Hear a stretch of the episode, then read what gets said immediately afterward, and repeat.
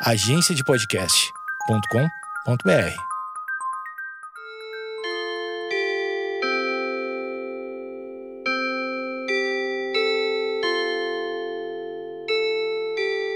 Opa! Saudações! Mais uma vez estamos por aqui com o podcast do P.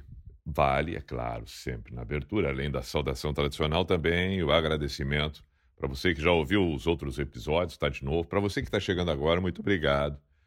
Dedicando o seu tempo para esse nosso bate-papo agradável. Uma troca de sensações, de pensamentos. Nada que tenha um objetivo definido, mas a reflexão sempre é bom. Tenho eu pensado, e muito nos tempos recentes, sobre exatamente o significado do nosso tempo passado. O que, que representa tudo isso? Qual nossa busca?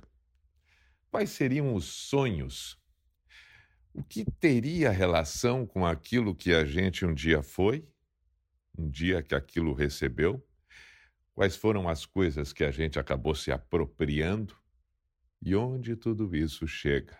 Talvez existam fases da vida em que a gente tem muito mais um ponto de interrogação ou muito mais pontos, sejam eles de interrogação, do que de exclamação. Eu ainda não descobri a medida exata para que a pessoa tenha um equilíbrio entre o volume de interrogações e o volume de exclamações. E quantos pontos finais são necessários dentro desta pontuação que a vida nos impõe? Esse texto que a vida vem nos apresentando, esta redação escrita diariamente, tem suas vírgulas, tem seus pontos, tem, tem seus dois pontos, tem abre aspas, fecha aspas, tem os parênteses, tem tudo isso. Agora, constantemente tem um ponto de interrogação. E também, é claro, constantemente tem um de exclamação. No entanto, Cada vez que surge um ponto de exclamação, vem junto com ele, muitas vezes, uma sensação de liberdade pela conquista, mas muitas vezes também de sofrimento pela perda, porque é preciso aceitar. E outras tantas, as duas coisas ao mesmo tempo. Não vamos aqui cair no conto de fadas, não vamos aqui cair nos contos de príncipe e princesa não vamos cair aqui no conto dos super-heróis, do bem e do mal, onde existe aquela pessoa que é só do bem aquela pessoa que é só do mal, aquela pessoa que só fica sorrindo aquela pessoa que só fica chorando, aquela da maldade, aquela da bondade. Não. Somos todos nós, um pouco de cada. Nós temos um vilão e um mocinho dentro de cada um. Nós temos um sapo e um príncipe. Nós temos uma bruxa e uma bela adormecida.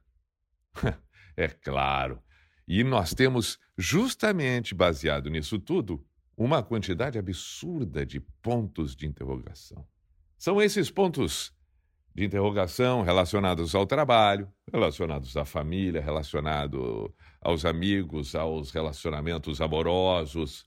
E os pontos de exclamação, eles vão surgindo, eles vão surgindo. Alguns pontos de exclamação, inclusive, motivam algumas interrogações. Às vezes é exatamente na experiência que se vive que surgem as dúvidas.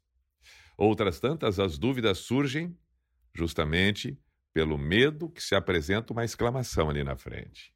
Bom, aí também precisamos pensar em algumas coisas.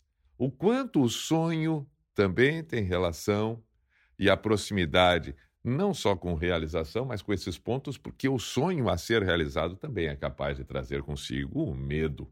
Quantas vezes se tem medo de uma realização? Quantas vezes se tem medo de atingir um sonho, ainda que a gente queira? Bom, pense. Este é o exercício deste podcast, deste episódio. Pense sobre suas interrogações e encontre as suas exclamações. Quando tiver as suas exclamações, pergunte novamente e volta à interrogação quantas destas exclamações devem se transformar em pontos finais e quantas devem permanecer simplesmente exclamações.